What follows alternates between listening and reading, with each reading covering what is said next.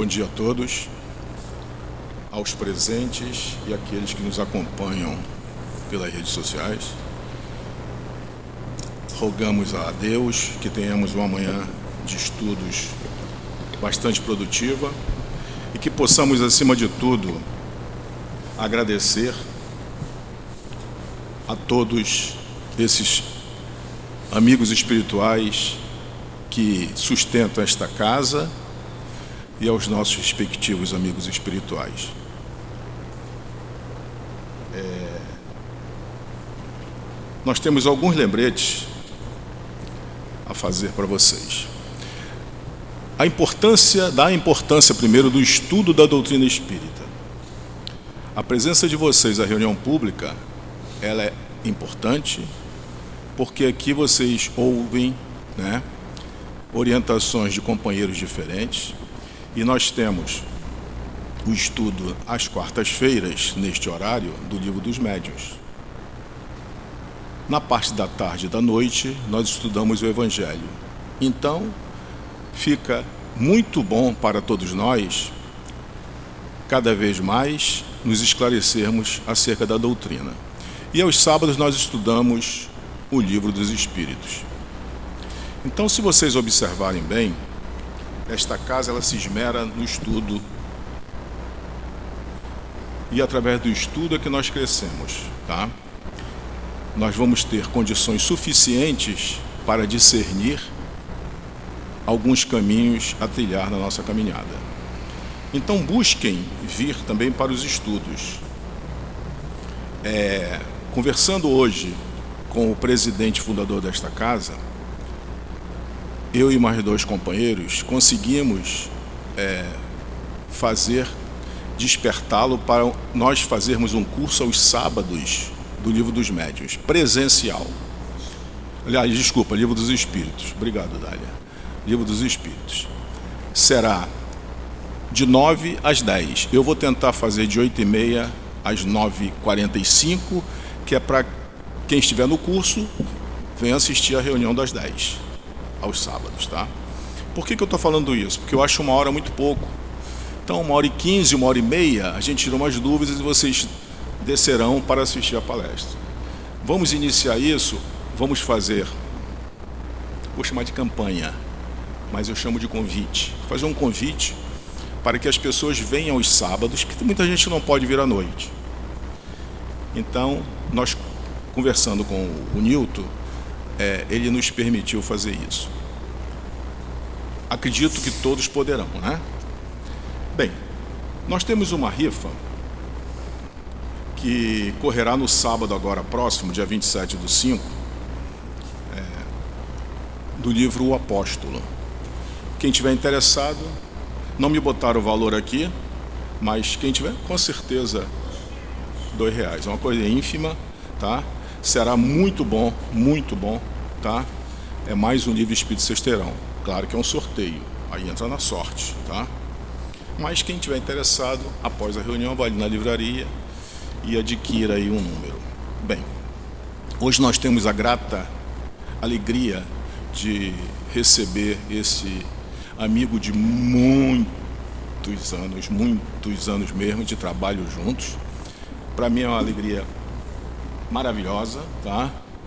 Já nos é, reencontramos aqui semana passada ou retrasada e falei para ele: eu vou ter uma alegria muito grande de estar dirigindo a reunião que você fazer uma palestra. Na verdade, nós estávamos conversando sobre isso. Como eu também tenho dificuldade de fazer palestra, porque são coisas diferentes, nós gostamos muito de fazer estudos. Então a gente vai levar, ele vai levar de acordo com aquilo né, que ele sabe, e tenho certeza que sabe muito não por ser meu amigo.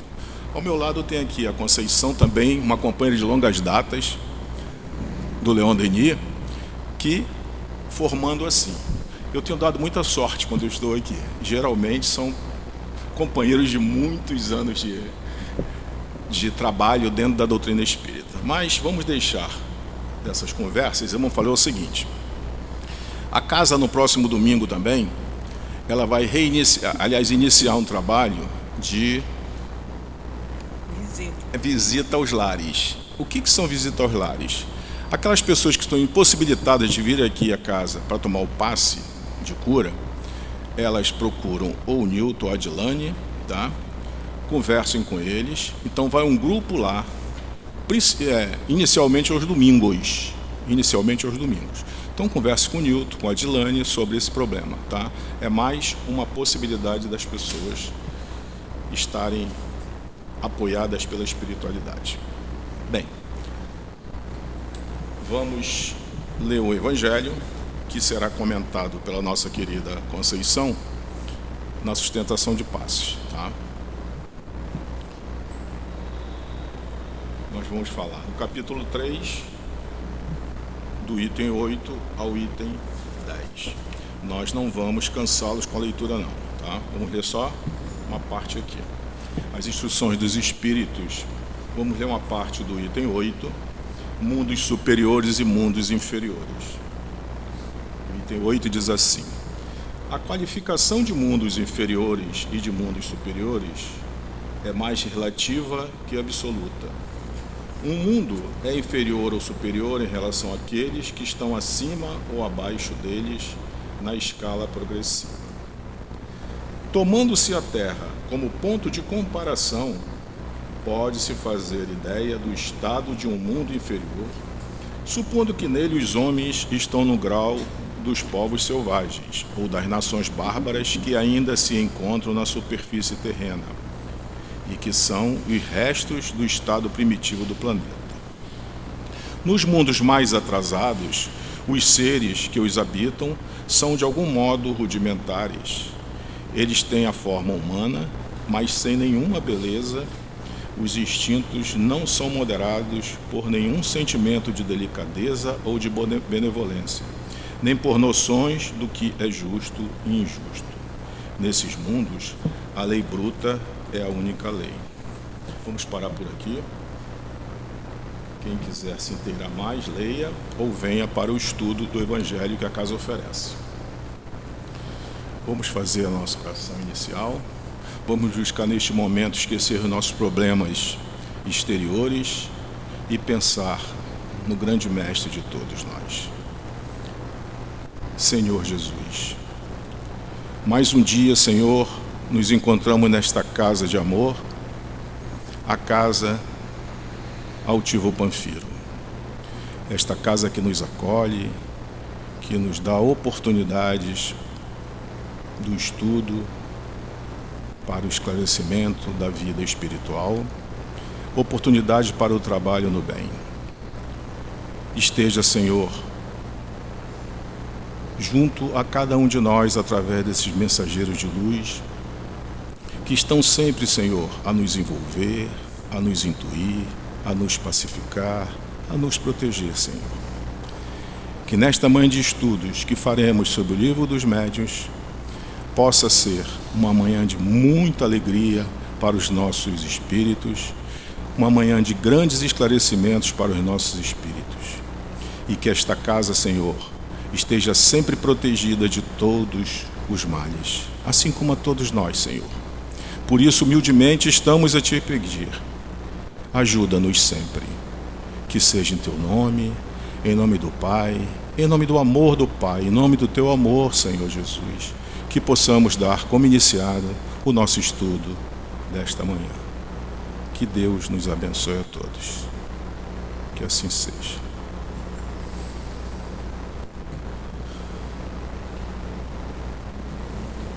O nosso o nosso querido amigo, ele falará sobre manifestações visuais. O item 100 do livro dos médios. Eu vou ler só um parágrafo para que ele possa ter um tempo para os seus comentários. Diz assim: de todas as manifestações, as manifestações espíritas, as mais interessantes são, sem dúvida alguma, são aquelas através das quais os espíritos podem tornar-se visíveis. Pela explicação deste fenômeno, ver-se-á que ele não é mais sobrenatural do que os outros. Primeiramente, apresentamos as respostas dadas pelos espíritos sobre este assunto. E assim passamos a palavra ao nosso querido amigo, que Deus os abençoe. Muito obrigado.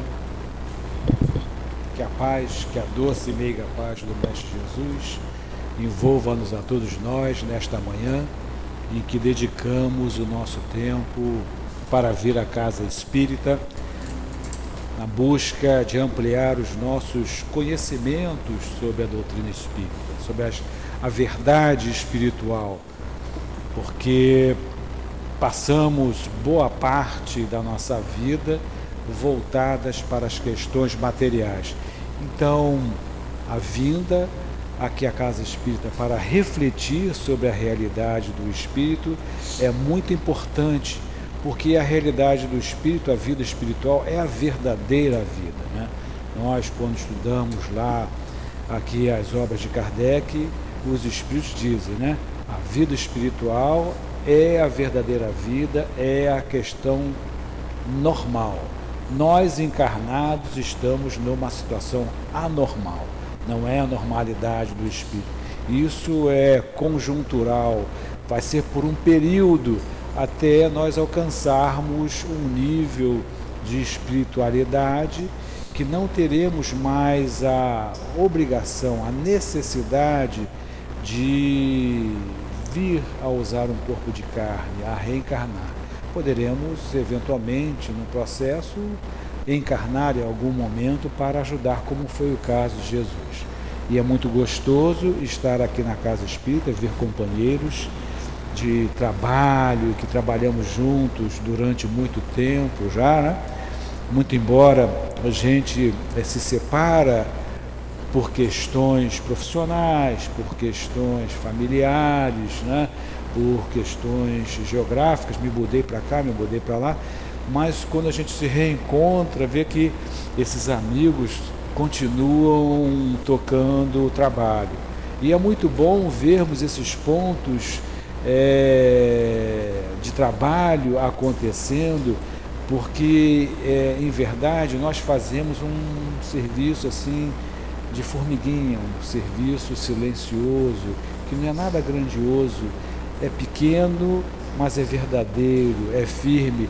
Estamos aos poucos trabalhando para modificar a visão é, do planeta, da humanidade. Né? E nesse momento em que nós sabemos eh, que estamos num processo de mudança eh, espiritual do planeta, né? Eh, o pensamento religioso, principalmente o pensamento espírita que traz essa verdade, ele eh, se faz de primordial importância. E aí o nosso papel de estarmos firmes no estudo, né? Ampliação do conhecimento, na compreensão e no trabalho do bem também. Estarmos divulgando, levando a mensagem, levando o acolhimento, o atendimento para nós entendermos aqui. Então, como Valdeci nos disse, hoje estudamos o livro dos médiuns e estamos abrindo, iniciando o capítulo 6, que fala sobre é, manifestações visuais na questão da mediunidade e o capítulo 6 é um capítulo muito denso, tem muita informação, traz muita, muito conceito importante para todos nós.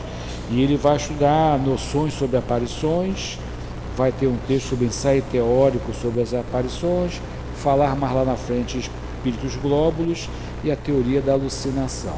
Então, tudo isso são discussões que Kardec, à época, trabalhou, desenvolveu para esclarecer essa situação toda. Porque durante a história registra, né, e as religiões também trazem essa questão dos, dos fenômenos mediúnicos que acontecem é, ao longo da história da humanidade.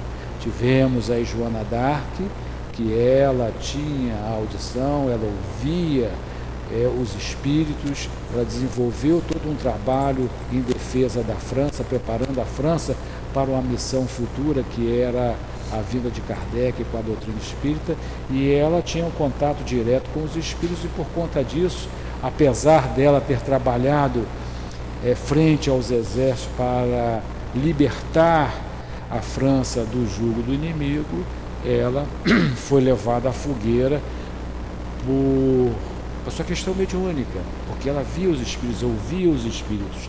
E isso ela foi tomada como bruxa. Isso pela, pela religião dominante à época que considerava isso não ser normal, ser coisa do demônio, do mal, do diabo. E Kardec, ele sempre bem preparado, porque ele é um espírito de escola, o espírito elevado, ele trouxe os questionamentos, e em cima dos questionamentos ele conseguiu trabalhar um arcabouço de ideia muito importante. E nesse capítulo que começamos agora o estudo, trata sobre essas manifestações visuais que os médios, que as pessoas, que os santos da igreja, que várias pessoas dizem que viram, né? Temos aí na, na Igreja Católica a questão lá dos meninos de Fátima que viram a Santa Fátima quando era pequena, e aí essa coisa toda tratada assim com sigilo, com rigor, é, com adoração, e a gente não sabe o que, que viu, o que, que falou, porque guarda. Então, existe assim muitos é, preconceitos em relação a isso, muitos mistérios, e Kardec veio trazer isso para todos nós às claras para entendermos. Mas para entendermos o fenômeno mediúnico, nós precisamos é, estar bem é, ciente de um contexto que nós estamos mergulhados, dentro daqueles princípios da doutrina espírita. Primeiro é da ideia de Deus. Né? Precisamos é, ter o conceito da ideia de Deus. Deus é o Criador do universo, Deus tem o seu pensamento que permeia por todo o universo, pensamento de Deus flui por todos nós, Deus está em nós, nós estamos em Deus e começamos a entender Deus não como aquele ser velhinho que está ali mandando, né? que dá castigo para um, privilegia o outro, dá fome para o outro, dá doença para um, dá riqueza para outro, e que ele não tem essa visão materialista. Nós começamos, é, quando mergulhamos na doutrina espírita, a entender Deus pelo seu pensamento divino. Né? Que nós somos espíritos né? e que Deus ele não tem início e nem fim.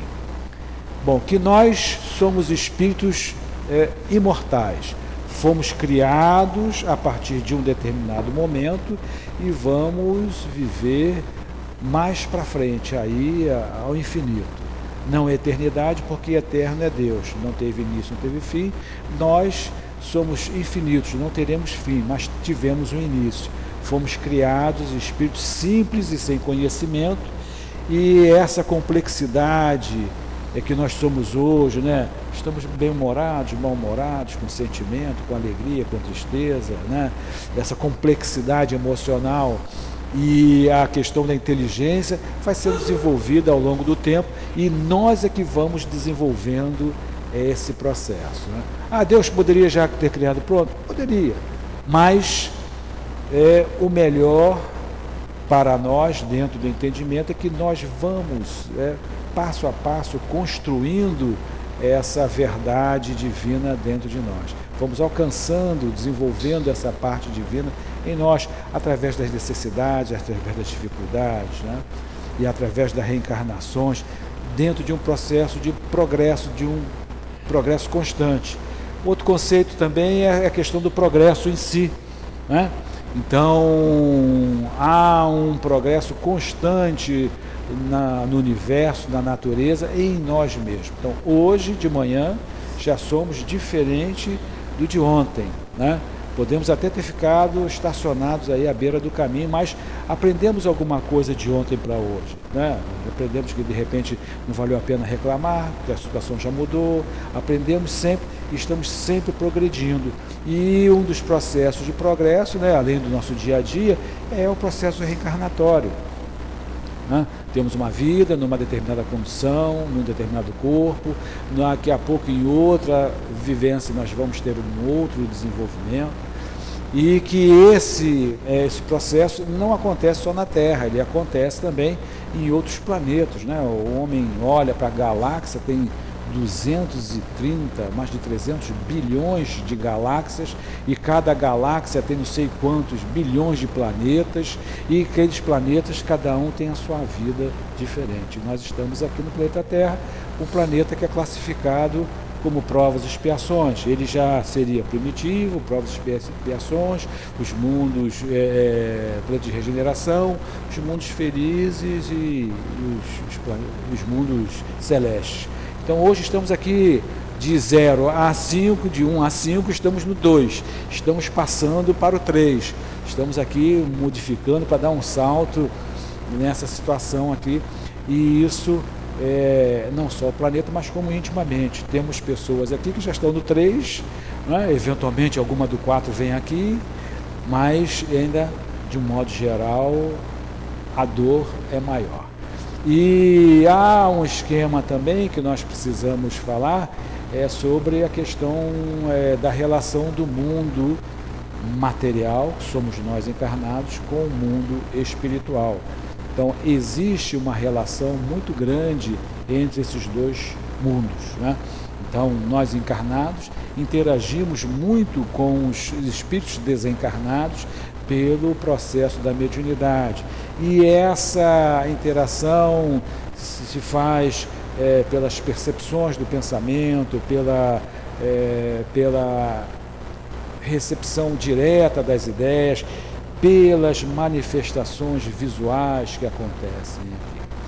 E dentro nós também não podemos é, ter uma, um entendimento de que nós aqui encarnados, é, dentro da visão espírita que nós temos, não somos só um aglomerado de células. Nós não somos só isso, né? porque a teoria materialista atomista entende que o homem ali é formado por um complexo de células, mas nós aqui nesse corpo, aqui algo que o anima, que o conduz, que o leva, existe o espírito. O espírito que é essa centelha divina, essa energia criada por Deus, que está nesse processo de crescimento, hoje está habitando esse corpo.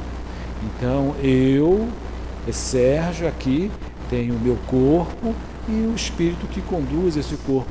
Agora, um espírito que é etéreo, que é energia, para ele se fazer ligar a essa matéria, existe um outro corpo material que faz essa ligação entre o espírito e a matéria. Agora, esse corpo material que é chamado de espírito, né? que Kardec foi buscar lá a figura da semente como uma maçã, então a semente seria o espírito aquela polpa ali seria o perisperma, seria o perispírito e a casca é o corpo físico aqui. Então, é, o espírito interage com o corpo através dessas redes que são aí as camadas perispirituais que vão atuar. Né? E a resposta também, ele se faz do corpo físico até chegar lá. Então é preciso termos esse conceito porque na hora da interação do mundo, do espírito com o mundo espiritual, obviamente o espírito que não tem o corpo de carne, né, ele só tem é o espírito com o seu envoltório perispiritual, quando ele vai trabalhar, influenciar ao espírito encarnado, então tem um processo, tem todo um mecanismo aí que se faz necessário para esse intercâmbio aqui. Então, o corpo físico, como já está escrito aqui em algumas perguntas, ele é um grande limitador para essa conversa é, com o plano espiritual. Então, o corpo físico é limitador, o perispírito também ele precisa ser elaborado, ele tem que ter uma elaboração, e isso está associado, pode estar associado ao grau evolutivo do espírito, que vai facilitar a essa esse ajuste no perispírito para que haja essa comunicação. E muitas comunicações que se fazem espírito encarnados encarnados fazem nesse nível mental, nesse nível perispiritual. Então é no perispírito onde acontecem muitas dessas situações. Mas aqui no corpo físico, o espírito tem essa interação e logo aqui o Kardec, nesse item que o Valdeci leu, ele traz aqui umas 30 perguntas, vamos trabalhar algumas aqui, trazendo algumas ideias.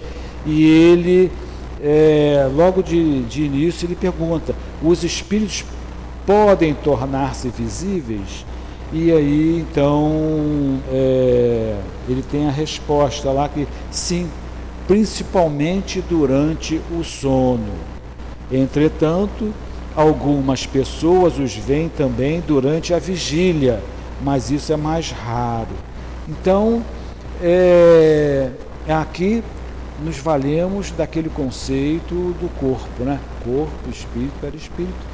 Então, aqui no estado de vigília, acordados, nós estamos bem plugados ao corpo material. Estamos aqui ligados, moléculas a moléculas, desse corpo espiritual.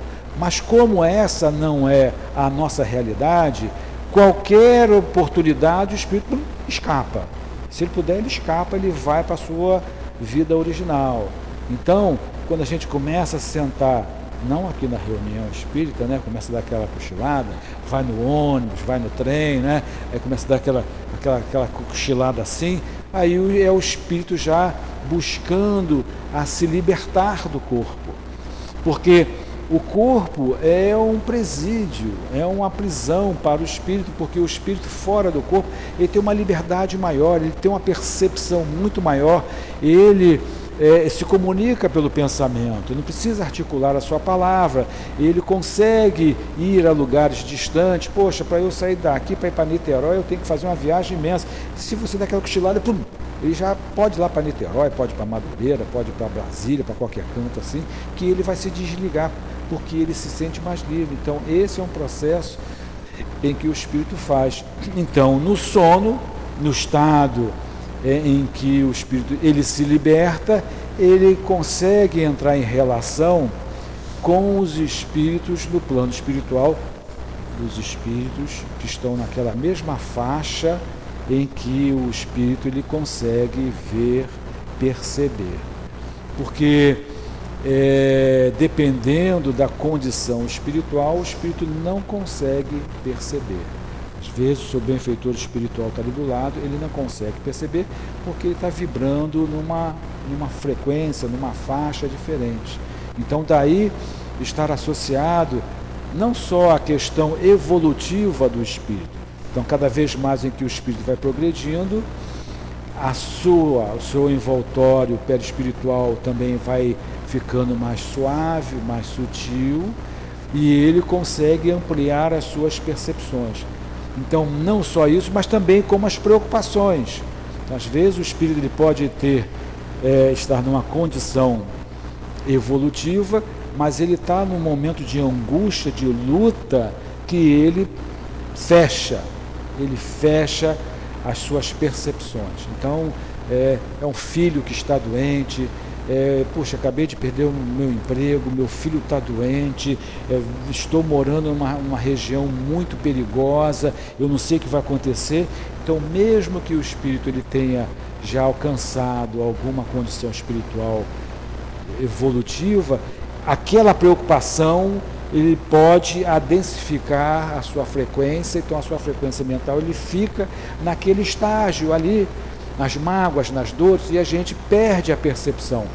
Esses dias estava vendo um caso de Chico Xavier, em que ele tinha lá, se não me engano, um cachorro que ele tinha, e aí estava muito doente e tal, e então uma colaboradora, vizinha dele lá, é, se, se condoeu muito que viu o Chico sofrendo por causa do cachorro dele e estava magoada, não sei o quê. Aí ela foi lá, pum, matou o cachorro, pronto, para resolver um problema, para libertar o Chico.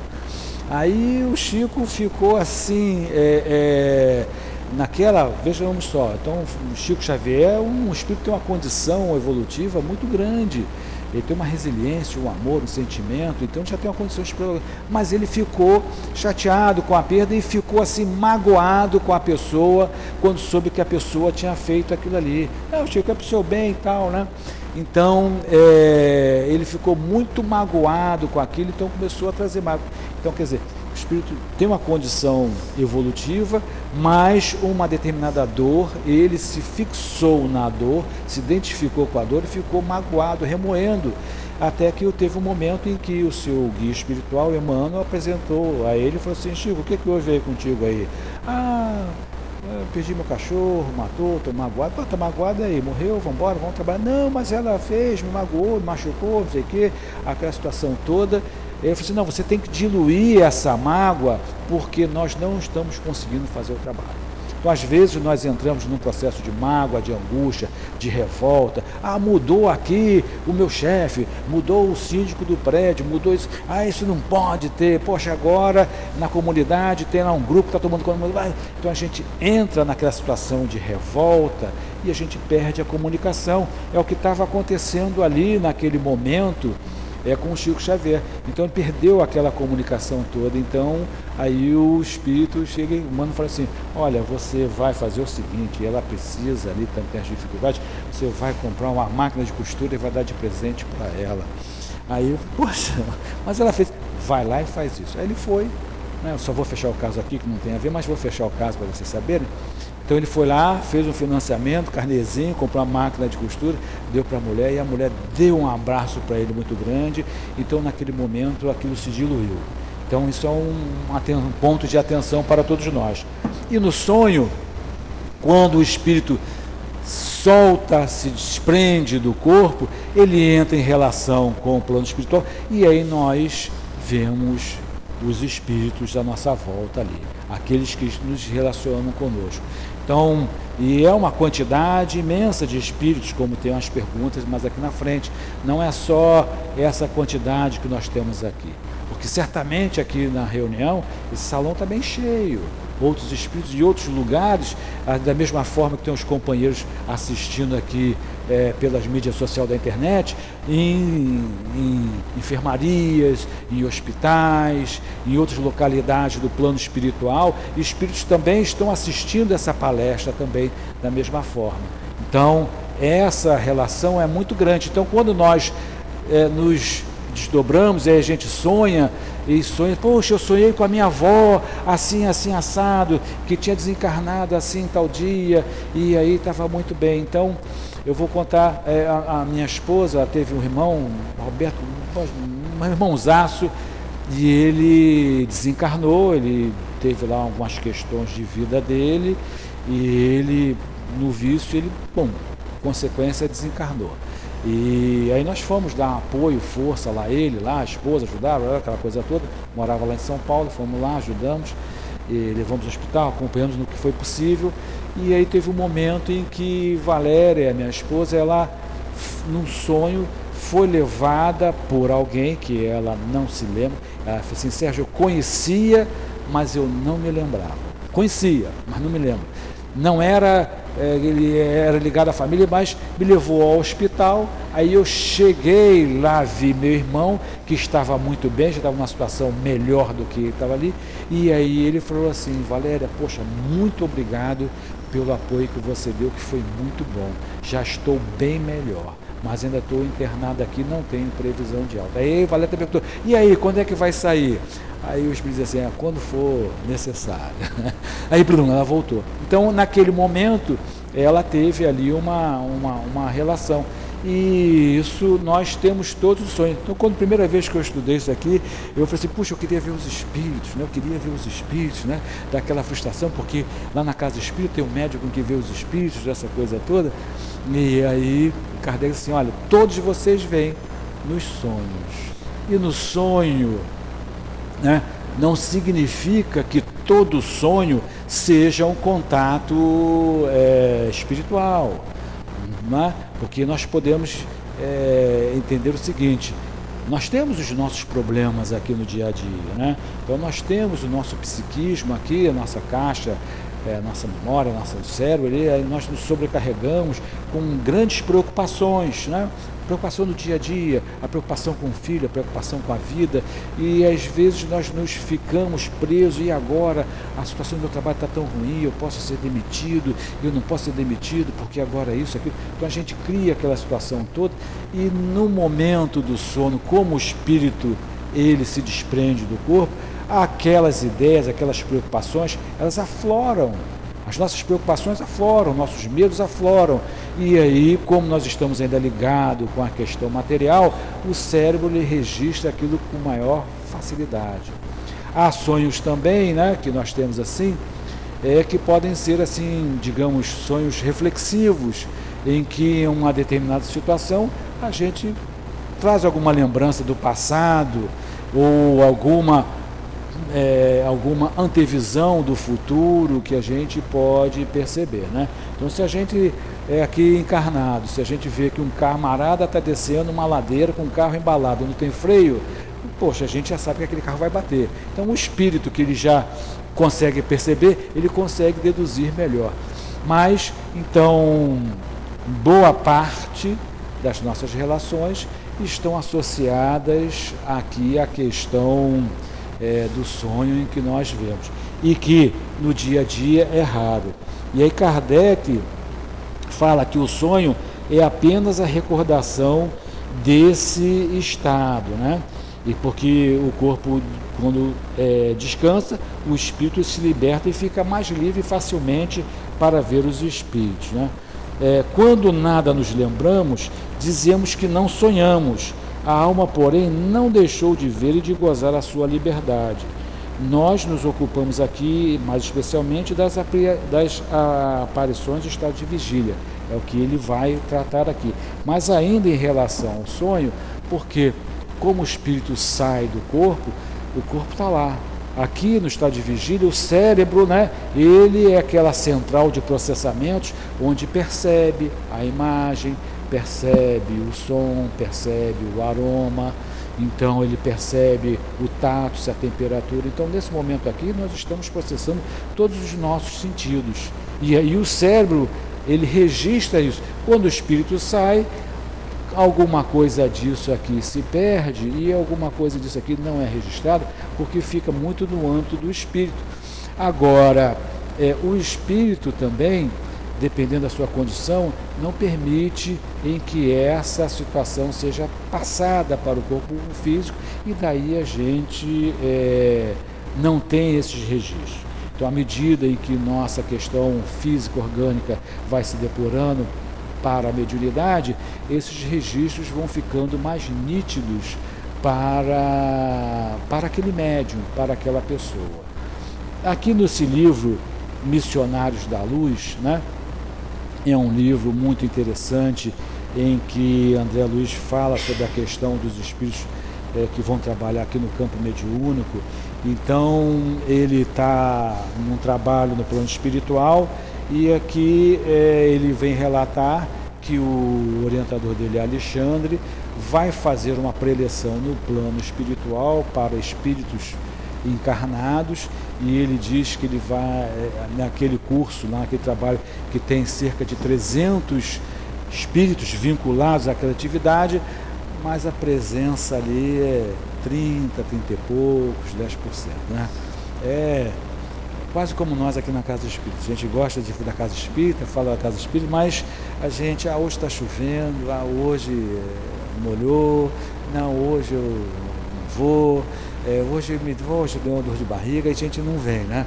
Então, é aquela vinculação que nós temos, né? nos vincularmos à Casa Espírita. A Casa Espírita oferece aqui um matiz de reuniões, aqui várias reuniões, está abrindo mais uma reunião de estudos aqui do Livro dos Espíritos, então, por mais que tenha aqui a internet, a ambiência na casa espírita ele é muito favorável ao, aos seus frequentadores. Então, em casa, não tenha dúvida, vai estar sendo gerada uma ambiência espiritual, mas nem sempre essa ambiência espiritual é favorável. Houve alguma questão anterior, ou está tendo assim algum assédio na residência. Então a vinda à casa espírita é muito importante, como o Valdeci falou aqui, a presença na reunião, isso se faz muito necessário. E no plano espiritual, eles iam fazer essa reunião e os médios, quando sai do sono, vai para lá. Porque é, não pensemos nós que por estarmos vindo à casa espírita, quando a gente sai do corpo de noite, a gente vai para regiões não, muitas das vezes a gente vai buscar as nossas ansiedades. Né? Estou aqui, estou trabalhando, estou contido, mas eu, eu gosto de um negocinho diferente. Aí quando eu solto, eu vou lá para um negocinho diferente, que não é muito cristão. Entendeu? Então o espírito, por ele ser livre, ele vai e busca. Por isso daí a importância da noite, quando nós formos dormir, fazermos as nossas preces, os nossos benfeitores espirituais, para que sejamos conduzidos a regiões de estudo, de trabalho, para vincularmos. Olha só, para vincularmos aos nossos guias. Então, aquela questão da prece, do orar e vigiar é importante para de noite também não sermos arrastados por essas paixões. Porque a gente pode estar aqui, mas de repente está o Espírito lá. Olha, vamos ali, vamos ali, vamos ali. Aí de noite dá aquele negócio assim, aí a gente agora pega o telefone, vê um negócio diferente, pum, ligou. Aí vai lá para o negocinho. Então daí ele fala. Então, quando o Alexandre chega na reunião para fazer lá a apresentação, ele começa a conversar sobre o trabalho. E há um momento em que ele faz aqui sobre o cérebro, faz um comentário sobre o cérebro, porque é importante, porque a gente se pergunta. Eu lá em casa, todo dia de manhã no café, a Valéria fala assim: Eu sonhei isso, isso, isso, isso, isso, isso, isso, isso, isso. Aí você sonhou, eu falei assim: Olha, eu sei que sonhei na hora, mas eu já esqueci. Eu não consigo a questão de tempos atrás, eu me lembrei algumas situações bem nítidas. Então, quando tem alguma coisa acontecer, eu sei que vai acontecer ali porque me aparece. Aí, opa, aí eu já me relaxo. Bom, vai acontecer, já aconteceu no mundo espiritual, já me avisaram, então é isso aqui, vamos embora, não adianta ficar revoltado. E aí o Alexandre fala sobre o cérebro, né? Ele diz: o cérebro de carne, pelas injunções de luta que o espírito foi chamado a viver, é aparelho de potencial reduzido dependendo de muito da iluminação do seu detentor, no que refere à fixação de determinadas bênçãos divinas. Então, as preocupações do dia a dia, e ele ainda é um equipamento que está em formação, desenvolvimento, ele limita esse processo todo. Mas isso não significa que isso se perde. Então ele vai falando que essas aulas é, da qualidade, da, da, da, da ensinamentos. E aí a gente pode perguntar, pô, mas isso vai se perder? Aí ele diz assim: é certo que não podem reviver os pormenores. Às vezes a gente não revive o pormenor, mas guardarão a essência, sentindo-se revigorados de inexplicável maneira para eles, não só a retomar a luta diária no corpo físico, mas também a beneficiar o próximo e combater com êxito as próprias imperfeições. Seus pensamentos tornam-se mais claros, os sentimentos mais elevados e as preces mais respeitosas e produtivas, enriquecendo-se-lhes as observações e o trabalho dia a dia. Às vezes a gente não lembra, não tem a lembrança do sono, do contato que teve com o benfeitor espiritual. Ah, eu tive no plano eu sonhei com minha avó e aí ela ficava parada diante de mim, não dizia nada mas eu acordei assim com uma segurança, foi tão bem. Às vezes a gente vê que não falou nada porque o espírito, como está dito aqui, ele não precisa usar a palavra articulada. Né? O espírito se comunica pelo pensamento. Então, os espíritos que estão ao nosso redor sabem qual é a qualidade do nosso pensamento, porque estamos pensando o tempo todo, né? Então, ali no ponto de ônibus, aí passou o ônibus assim, jogou aquela água, aí a gente, né? Largou ali alguma coisa, o espírito ali nada, ah, saiu da casa espírita, todo bobinho, agora está assim, né? Então ele sabe. Então daí que é o orar e vigiar, o teor do nosso pensamento, as preocupações que nós temos. Então o espírito se comunica pelo pensamento. E às vezes algumas situações em que os espíritos nos aparecem para aqueles médiums que têm a, a possibilidade de ver da vidência, da dupla vista, de ver o espírito naquele momento, ele pode questionar e ele até sugere aqui que você pergunte o que está acontecendo. Né? Pode fazer a pergunta articulada. Se ele não responder, né, você não significa que ele não está te respondendo, mas a gente pode ver que tipo de pensamento vem à nossa cabeça, porque o Espírito passa aquela ideia toda ali. Não só na questão da forma em que nós vamos visualizar o espírito, né? que ele pergunta aqui se o espírito pode é, aparecer de uma forma assim, de um animal, com asas. E aí o, os espíritos dizem, olha, ele vai se apresentar da forma que for adequada para aquela situação. Então, uma pessoa, vamos de repente, uma pessoa tem um segmento religioso, determinado segmento religioso, o espírito vai se apresentar daquela forma. Ah, ele vive numa região, vai se apresentar daquela forma naquela região. Tem um livro aqui de Sueli Calda Schubert que fala sobre é, o Divaldo e fez uma série de entrevistas de casos de Divaldo. Aí tem um caso assim que também eu gostei muito e eu gostaria de compartilhar com vocês. É um caso longo, mas é o seguinte: Divaldo foi fazer uma palestra na Guatemala, na capital, e depois foi fazer uma palestra numa cidade do interior onde eram esperadas ali 6 a 7 mil pessoas que viajavam ali 100, 200 quilômetros, alguns aleijados, para assistir a palestra lá no Palácio de Metal e volta pensando que era algo assim monumental, era um barracão com telhado de zinco, né? E aí, no momento da palestra, ele vendo aquela situação toda ali, e chovia, chovia, chovia muito, e ele começou a falar sobre a, a vida é, espiritual, né? sobre a questão da imortalidade do espírito, que é o tópico de todas as religiões. Então ele foi lá foi falar sobre a imortalidade do espírito.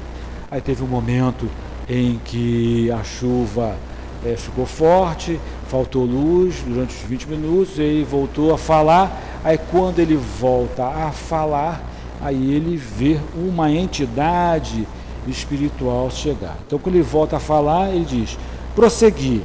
E quando me preparava para a pré-tarefa de terminar, vi aparecer à porta da entrada um ser luminescente, estoico, um corpo espiritual como nunca havia visto antes, com tanta beleza. Parecia um deus das mitologias, mas era um deus asteca. Então, estava vinculado àquele pensamento daquele povo da região. Ele estava de torso nu, uma compleição robusta, parecendo ter dois metros de altura, uma perfeição. Os olhos eram duas lâmpadas que me alcançavam. Sobre a cabeça havia um tipo de cocar especial, feito de plumas de quetzal, que é a ave nacional lá da Guatemala, que dá uma pluma que chega a dois metros. É uma ave que só existe na Guatemala e só na cidade de Coapetec, onde ele estava, porque só ali tem um fruto que parece um grão de café que alimenta essa ave. Então veja só como é que o espírito se apresentou com a vinculação do pensamento coletivo daquela situação.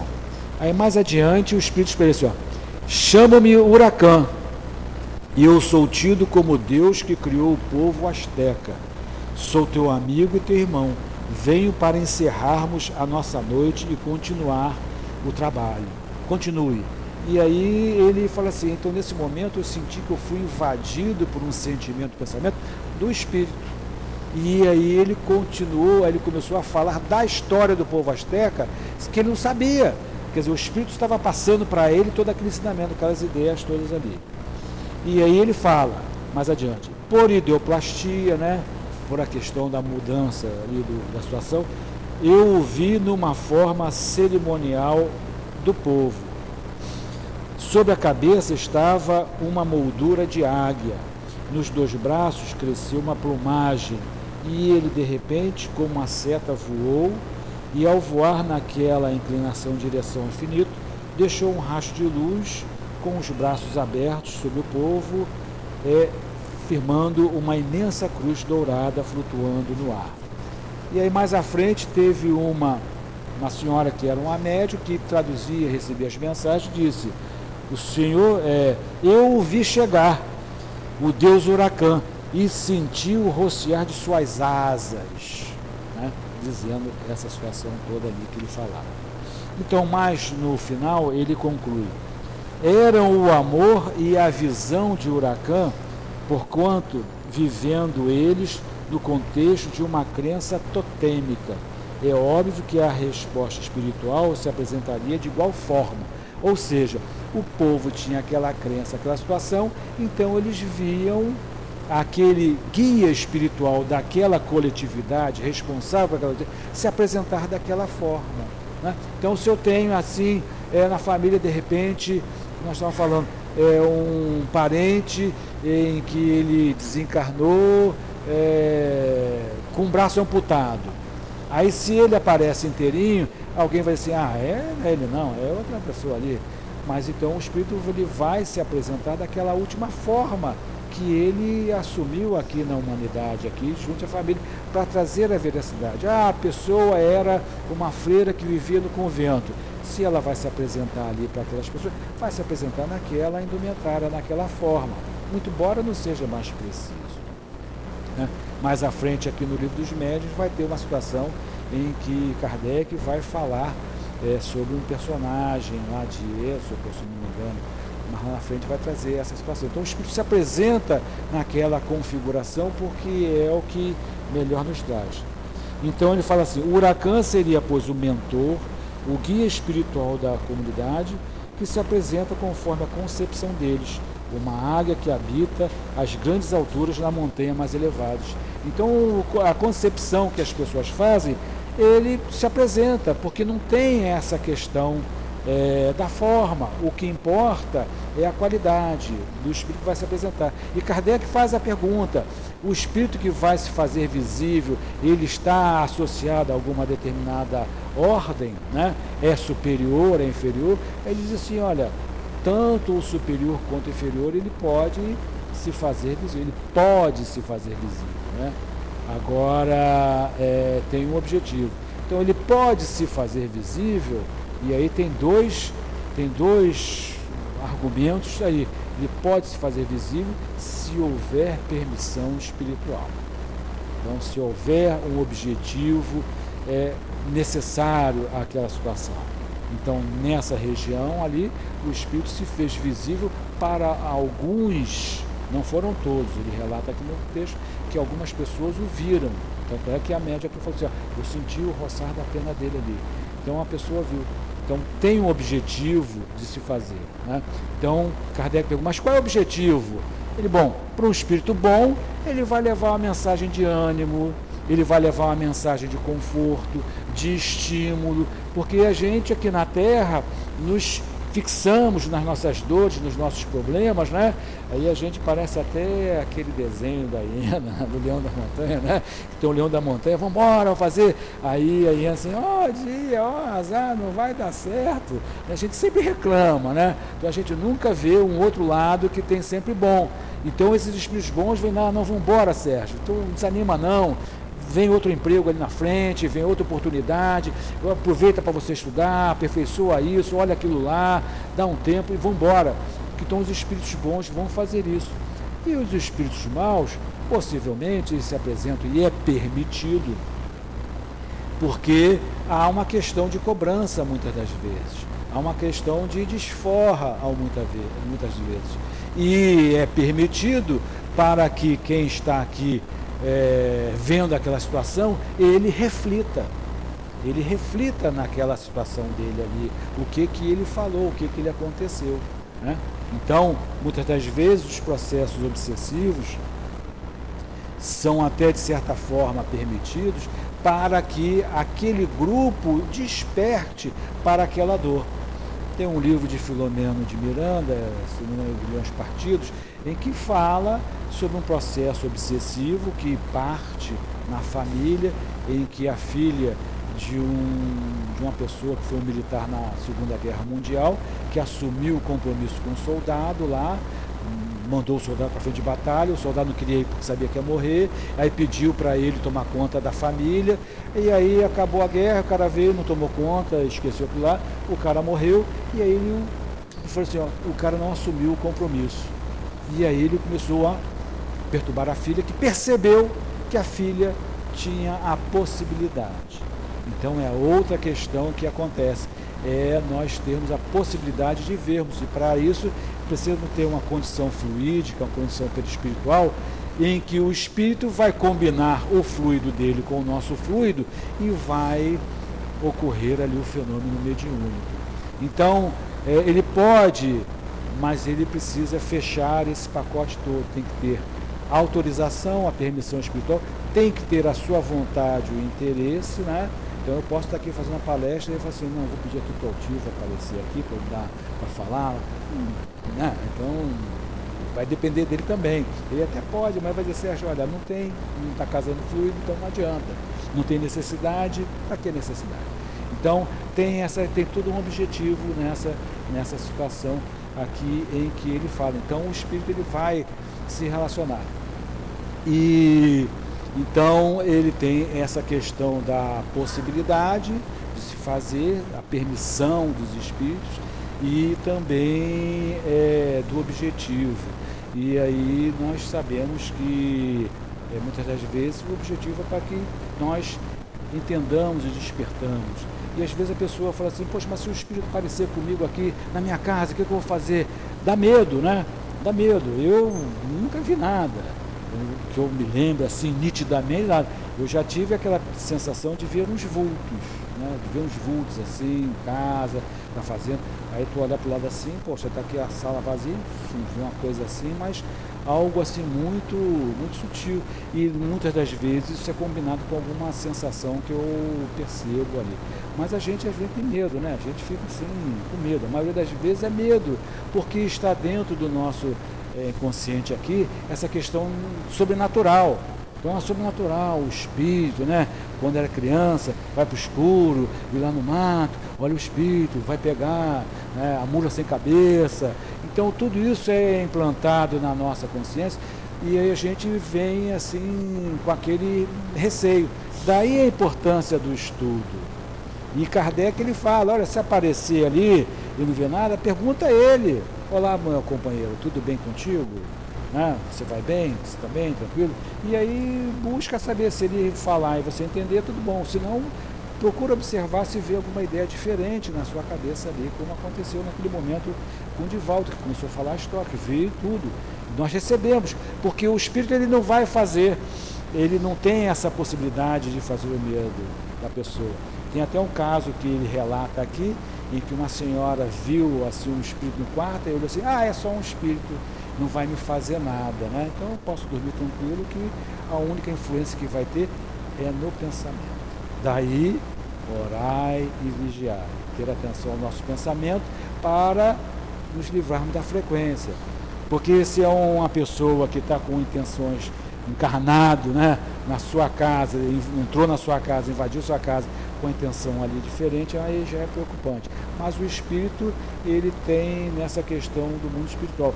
E quando nós fazemos a leitura de, é, de, dos livros de André Luiz, dos livros de Filomeno de Miranda, então às vezes ele observa a situação que está acontecendo, o espírito vai lá e fala. Nesse mesmo capítulo aqui, que fala sobre os sonhos, em que ele vai ter aquela reunião no plano espiritual, o Alexandre, o instrutor, fala assim, ó, tá faltando dois caras, está faltando o Vieira e mais o Marcondes. Então tem que fazer aí alguma coisa para buscá-los. Então ele designa um espírito chamado Sertório e aí André Luiz fica curioso, e o cara, não, vai lá com ele. Então vão na casa do Vieira.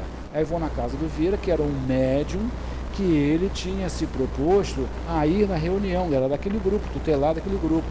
Mas aí quando chegaram na casa, né, aí ele viu que o, o Vieira estava assim, tendo um pesadelo, estava tendo um pesadelo, o Luca lá não saía do corpo, ficava naquela situação ali, meio é, é, desprendido do corpo, num pesadelo com um espírito assim, meio escuro, que estava ali do lado, assim, com, a, com né, na penumbra, e aí eles viram aquela situação, aí o Sertório fala para André Luiz, olha, ele está sofrendo ali uma questão de um pesadelo por conta desse espírito. E então ele vai lá tranquilamente, né? A gente já. a gente já vai meter o pé, né?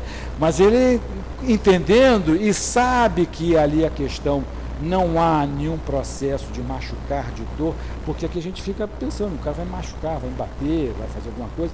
Então ele chegou assim perto do espírito e falou assim, boa noite, o senhor é parente aqui, nosso amigo Vieira? Eu disse, não, não sou, mas eu fui amigo dele durante muito tempo. E durante o dia ele fez vários comentários a meu respeito que eu gostaria de esclarecer a ele, que não é verdade. Então ele fez comentários levianos a meu respeito e aí eu vim aqui para esclarecer, para explicar o que, que aconteceu e o que, que eu senti, porque eu também tive as minhas dificuldades. E eu sei que ele vai lá na casa espírita, ele é médio, ele fala, faz palestra, diz a opção de coisa, e eu queria esclarecer a ele, olha, eu também tenho as dificuldades. Então, mas ele como me viu, ele ficou, está nesse pavor todo ali, está nesse conflito, não consegue fazer. Então a gente tem que ter muito cuidado quando a gente recebe aquela figurinha lá naquele meio, naquela rede social. É, é isso mesmo, é isso mesmo, manda para outro. Então a gente está aqui e não sabe que se a pessoa desencarnar, já desencarnou, que, que bom, foi embora. O camarada está recebendo lá e o cara fala assim, poxa, mas eu tive uma outra situação. Às vezes, quando nós vamos investigar a situação, isso acontece em casa com a gente, com o filho, com o empregado, no trabalho, com algum atendente, e você vai ver, não é nada aquilo que nós construímos, tem uma situação diferente. Então, ele estava naquela, naquela perturbação toda ali, e aí o sertor falou assim, olha, não vai dar para levar não, não vou conseguir esclarecer o camarada aqui, e ele também não está em condições de. Eu vou fazer o seguinte, para quebrar o galho dele ali do, do Vieira, a gente vai acordar ele. Aí chegou lá, cara, Vieira, aí para cá acordou, ai que susto, estava tendo aqui um pesadelo, tal, tal, tal. Aí eu falei assim, André, vamos embora. Aí vamos embora. Depois, na volta, quando acabar o estudo, a gente vem aqui ver o que, que pode fazer. Então, há essas questões que tem.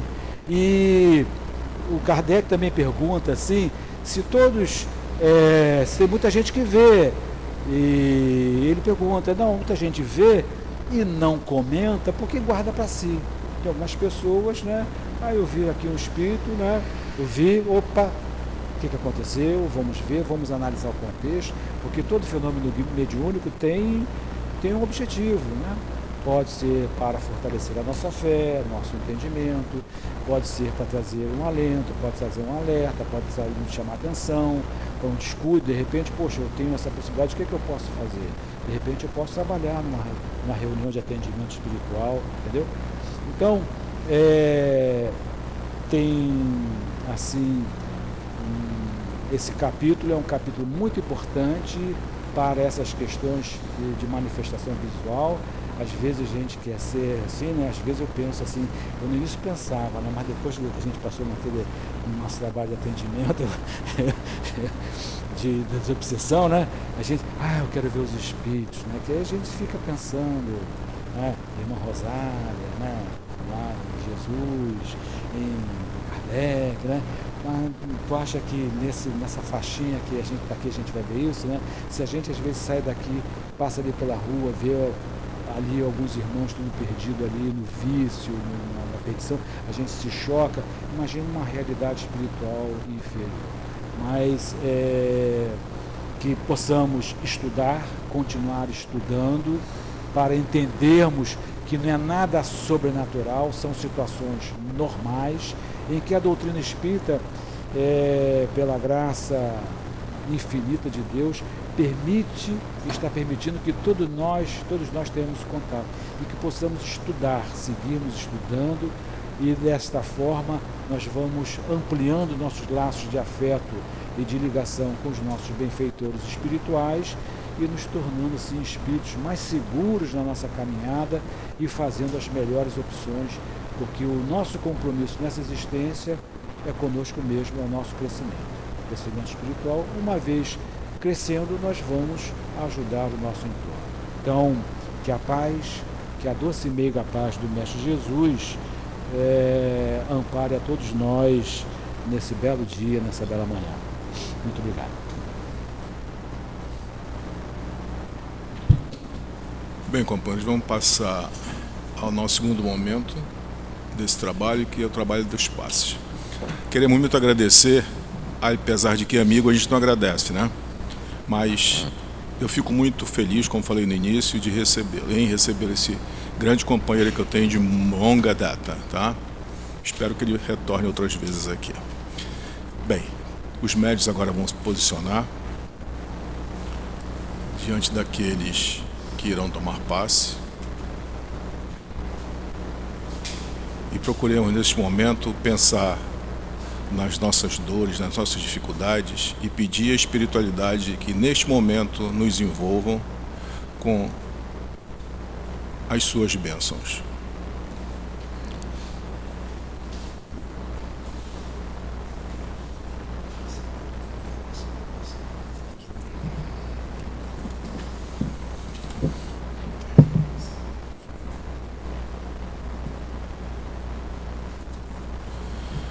Senhor Jesus, mais uma vez, Senhor, queremos te agradecer pelas bênçãos recebidas nesta casa.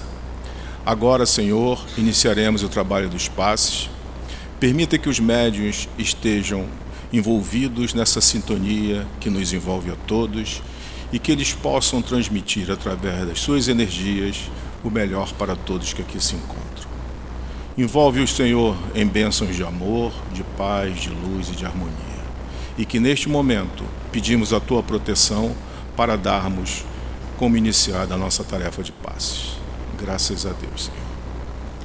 Meus irmãos, então os Espíritos nos vêm, vêm nos falando sobre as categorias de mundos habitados. E eles falam que não existe uma uma qualificação de, absoluta de mundo habitado, que um mundo é inferior ou superior ao outro em, em relação ao outro.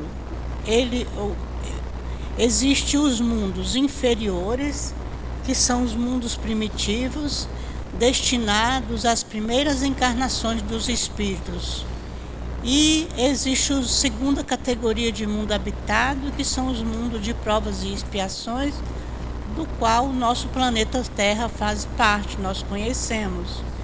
É, Existem vários no universo. E a terceira categoria de mundo habitado são os mundos de regeneração, é, onde há predominância do bem sobre o mal. E é, os espíritos que habitam lá esse mundo já estão no estado mais adiantado do que o nosso. Então o planeta Terra é superior ao mundo primitivo e inferior ao mundo de regeneração. O mundo de regeneração, por sua vez, é superior ao planeta Terra e inferior ao mundo feliz, que é a quarta categoria de mundo habitado. E a quinta categoria de mundo habitado são os mundos puros, onde os espíritos que lá chegaram não precisam mais de reencarnar. Já chegaram à condição de espírito puro, já conhecem Deus. E, todo, e é importante nessa, nessa passagem é que todos nós vamos chegar à condição de espírito puros. Depende do nosso esforço de sair dos mundos e passando, reencarnando de mundo a mundo, nos esforçando para chegar à condição de, de espírito puro e gozarmos da felicidade junto a Deus. Que Deus nos abençoe. Companheiros, lerei uma mensagem que foi tirada pela nossa média Adilane no dia 18 do 4. Eu acho que foi 18 do 5. É, o Newton passou a data errada, mas foi 18 do 5, tá? Então vamos lá. Diz assim: Paz e equilíbrio a todos. Estamos juntos para que possamos alavancar os ensinamentos de Jesus. Sabemos que há muitas dificuldades quando entre vocês, encarnados, existe falta de compreensão um com o outro. Entendemos que se tiverem mais fé, acreditando em Deus, único de amor e misericórdia, tudo será menos intenso. Quando o amor do Pai crescer dentro de cada um de vocês, verão então a mudança acontecer aos poucos, perto ou longe. Entendendo mais desse amor, saberão como afastar as más tendências que cada um possui. Ó, oh, todos são filhos do Pai.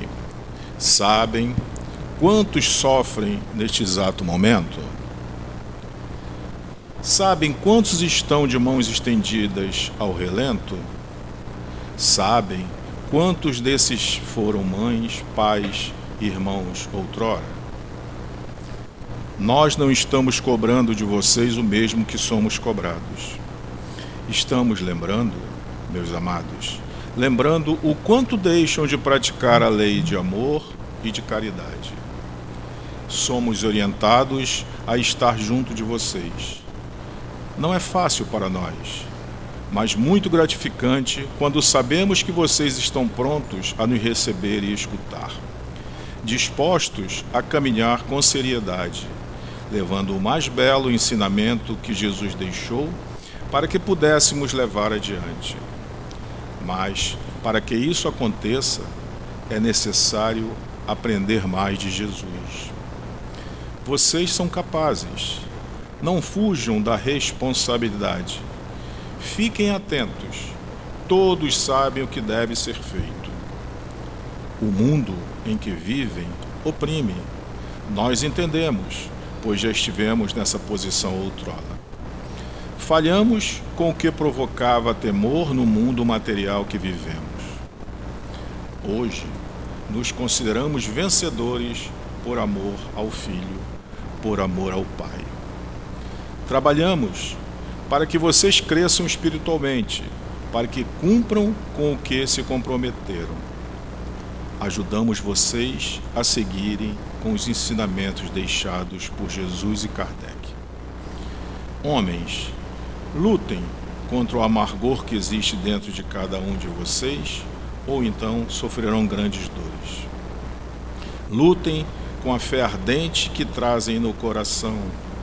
Lutem pela paz, pela harmonia, pela união entre vocês mesmos, que seja mesmo que seja difícil. Vocês são capazes de conseguir. Nós os ajudaremos com muito amor. E com muito amor levamos as verdades do Cristo. Paz, um irmão trabalhador do Cristo. Prestem atenção que tem tudo a ver um pouco com a palestra. Senhor Jesus, envolvidos, Senhor, no teu amor, na tua luz e na tua paz, Senhor.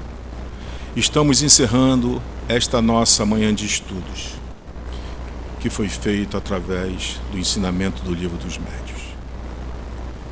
Permita, Senhor, que possamos ter aprendido um pouco aqui, mas que possamos, acima de tudo, Senhor, buscar vivenciar tudo aquilo que aqui ouvimos e, através da orientação da espiritualidade, nós possamos também refletir sobre a mesma, buscando cada vez mais, Senhor, o nosso crescimento espiritual.